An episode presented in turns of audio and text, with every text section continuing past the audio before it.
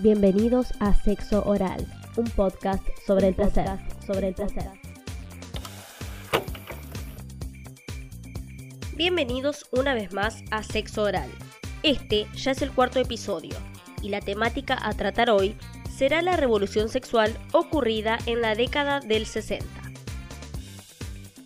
Comencemos entonces. Para comprender el contexto de la revolución sexual, vamos a hacer primero un paneo sobre qué era lo que sucedía en el mundo en aquel momento.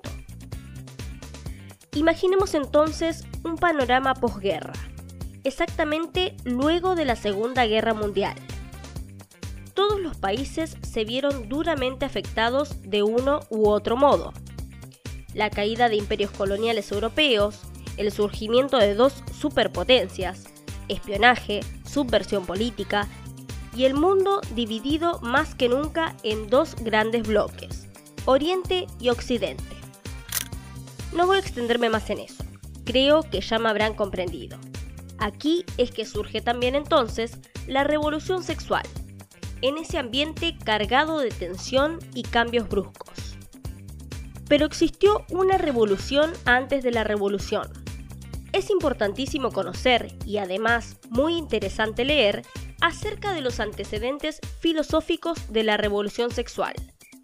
Antecedentes que nos remontan a la época del renacentismo y la ilustración. Por aquel entonces, la visión política del humanismo antropocéntrico era intolerante ante la naturalidad del comportamiento sexual humano.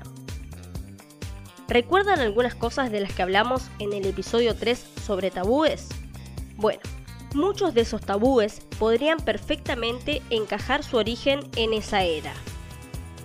Hablo de considerar como crimen sexual cuestiones como el adulterio, la poligamia, la masturbación y la sodomía. Esto estaba muy vinculado, como también lo hablamos en el episodio anterior, con la religión.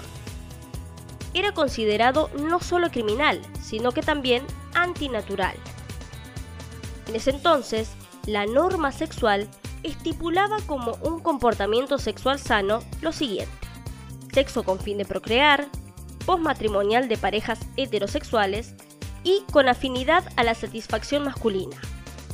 Además, este matrimonio debía ser entre personas del mismo estrato socioeconómico y de la misma etnia. La diferencia de edad era la zona gris, ya que muchos matrimonios solían ser arreglados. Entonces, generalmente, la mujer podía ser algo o mucho menor que el varón, pero ninguno podía carecer de castidad y decencia sexual. Es bajo toda esta moralidad que surge entonces la creación artística de carácter erótico. Hablamos de literatura, escultura y pintura de la época.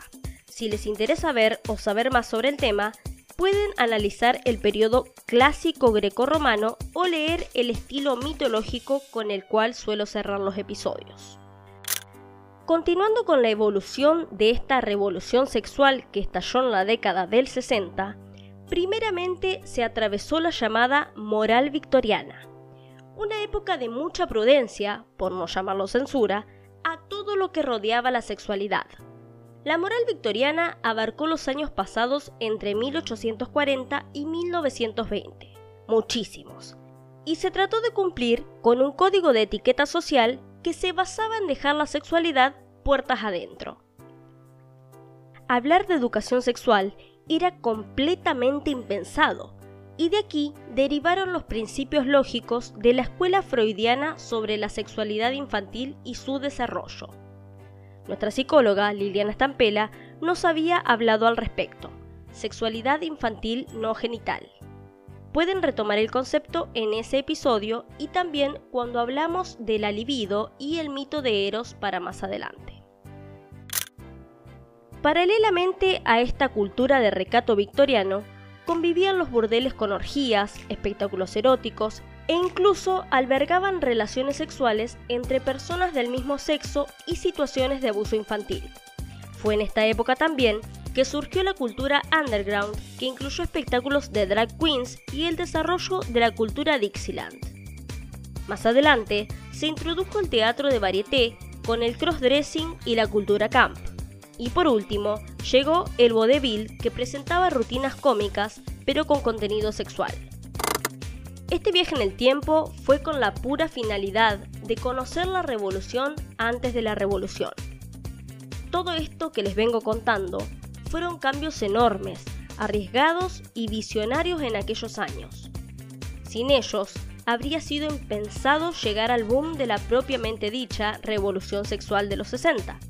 Y así y todo, si nos posicionamos por ejemplo en una Alemania posguerra, se estaría hablando de que la masturbación nos hacía propensos a enfermedades y el pene erecto era una patología.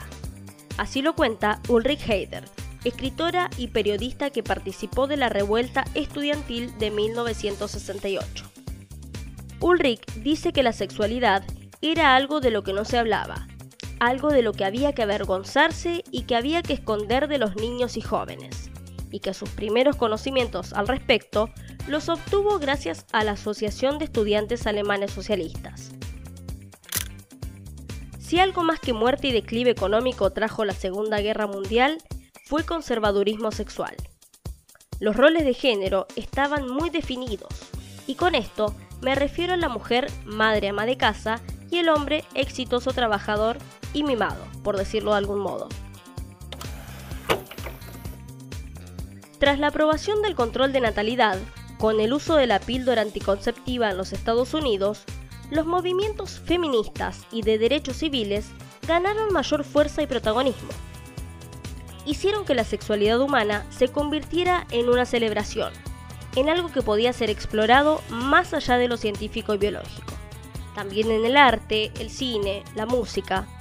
Se normalizó la pornografía, el sexo premarital, el erotismo. Hubo protestas en las que marchaban a favor de la liberación de la mujer, protestas en las que sus manifestantes se quitaban el sujetador, brasier, corpiño, en fin. Continuemos entonces en la década del 60 y 70.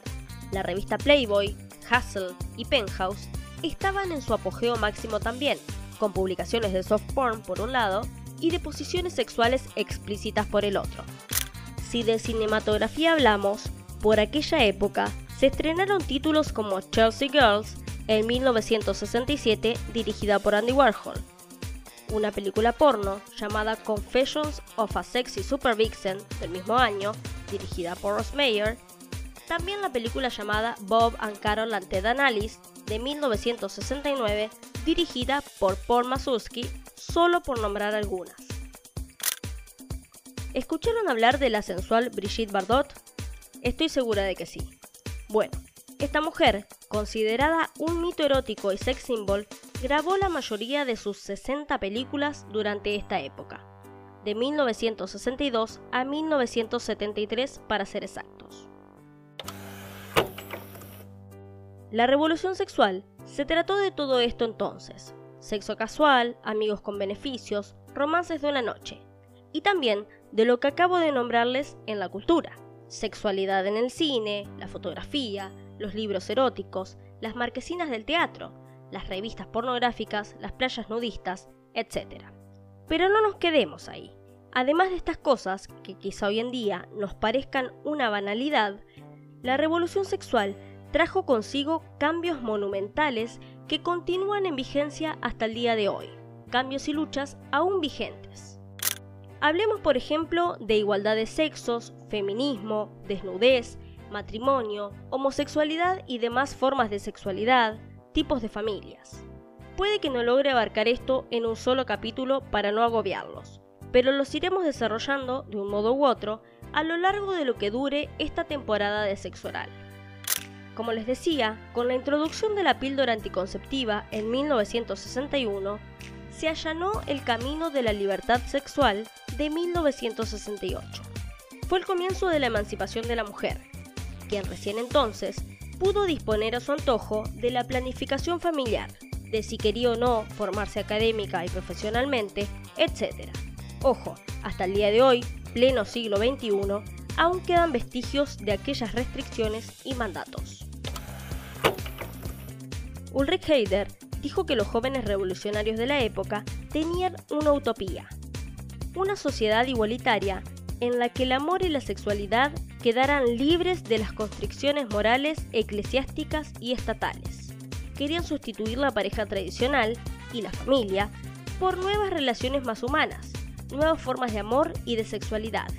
También contó que surgieron comunas en donde se experimentaba la sexualidad a pleno, y la que se quedaba embarazada, sin pretenderlo, abortaba sin sentimientos de culpa. Se había roto el tabú del sexo. La autora feminista Margaret Stokowski escribió, Toda una generación trataba de mostrar que era diferente a aquellos que habían participado en los grandes crímenes de la historia de la humanidad. Frases como hace el amor y no la guerra eran sus consignas para dejar claro que el sexo era lo mejor para luchar contra el mal. Stokowski dijo también que la revolución sexual trajo libertades y esclavitudes, con frases como, la que se acueste dos veces con el mismo ya forma parte del sistema. Esto, por ejemplo, implicaba que las mujeres que no estuvieran sexualmente dispuestas serían tratadas de estrechas. Además de que en las comunas, las mujeres, más que hablar, se dedicaban a escribir o a ser la novia de. Se trató de una revolución sexual, pero sin plantear la relación de desigualdad entre los sexos. Esto sucedió durante la segunda ola del feminismo en 1968. Vamos y venimos entre los años e imagino que todos se sienten igual que yo. En pleno 2020, seguimos atravesando los mismos cuestionamientos, las mismas reivindicaciones, las mismas protestas. Pero no se piensen que no hemos avanzado nada, que esta revolución no ha cumplido su meta, que no hemos evolucionado. Todo ocurre a su tiempo, y quizá con baby steps, pero pasa. No avancemos tan rápido tampoco, Volvamos a 1968. Guerrillas, movimientos estudiantiles, homosexuales unidos a la lucha libertaria, mujeres controlando su capacidad de procrear. Eso, eso es la revolución sexual propiamente dicha, y resumida en realidad. La disociación entre el sexo y la reproducción. Necesito compartirles el extracto de un artículo que leí mientras investigaba para este episodio me provocó gracia e incomodidad. Discrepo con el tono negativo del artículo, pero no puedo negar que nombra cuestiones totalmente certeras de la sociedad en la cual vivimos actualmente. El diario El País dice en un artículo publicado en 1982, los efectos de este radical cambio de costumbres se han manifestado en todos los aspectos de la vida colectiva.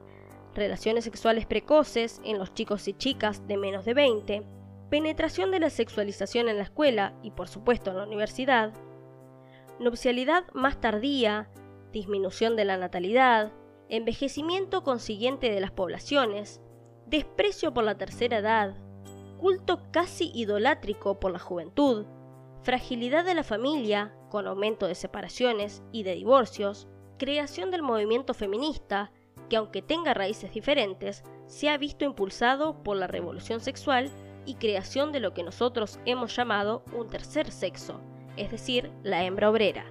Cambios todos ellos, en fin, que han configurado una sociedad del final del siglo XX completamente diferente de la sociedad tradicional con la que habíamos iniciado esta centuria.